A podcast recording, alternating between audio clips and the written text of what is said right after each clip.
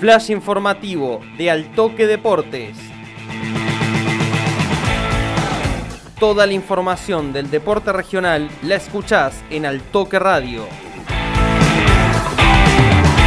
Muy buen lunes, muy buen inicio de semana para todos los seguidores de Altoque Deportes y todos los oyentes de Altoque Radio FM 101.9. Soy Iván Ortega y les traigo todo el resumen de lo que dejó la decimoquinta jornada del torneo de apertura de Primera A de Liga Regional de Río Cuarto. Este domingo, la ciudad concretó los tres cotejos más importantes en relación a la lucha por el campeonato y hubo sorpresas. El puntero San Martín cayó 1 a 0 en su visita a Renato Cesarini.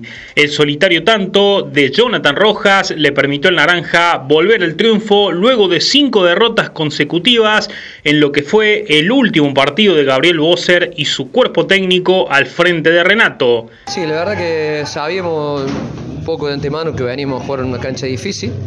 El contexto por ahí eh, también nosotros debíamos eh, superar alguna, algunas barreras que por ahí el rival nos iba a presentar. Bueno, vos puedo decir un, un poco un, plus, eh, el técnico que se va. Eh, pero independientemente de eso, le buscamos de todas maneras y bueno, no, se pudo lograr. Una cancha con, por ahí está con dimensiones mucho más reducidas. Nosotros sabíamos que iba a ser un partido así. creo que merecimos algo más.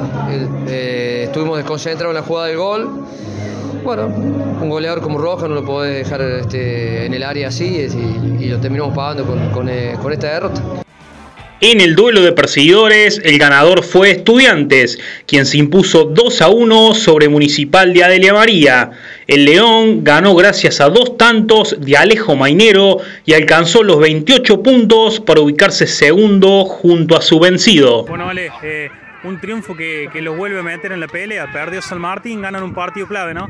Sí, la verdad que sí. Bueno, sabíamos que teníamos que ganar sí o sí para seguir con las cuentas matemáticas. Y bueno, creo que eh, nos viene bien que San Martín se perdió punto, pero bueno, nosotros tenemos que seguir con nosotros porque tenemos que seguir ganando. Vamos a jugar toda final y bueno, si se da, se da. Y si no, creo que hicimos una buena campaña.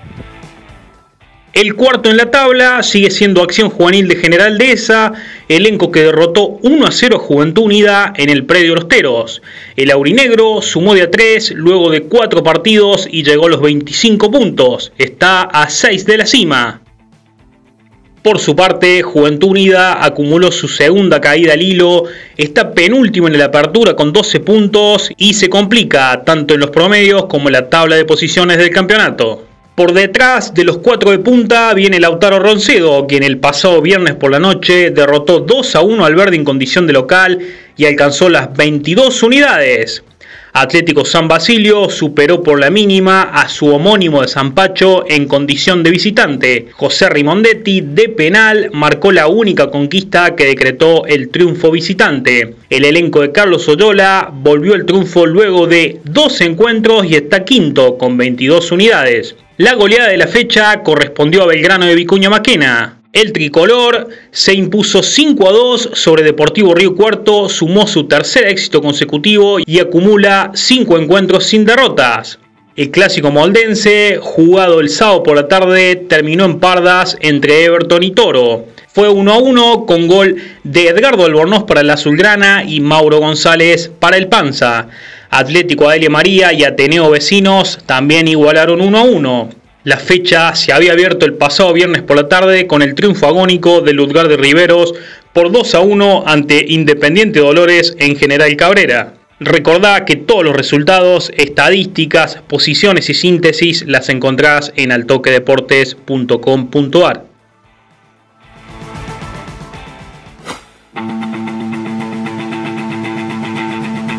Esto fue el flash informativo de Altoque Deportes.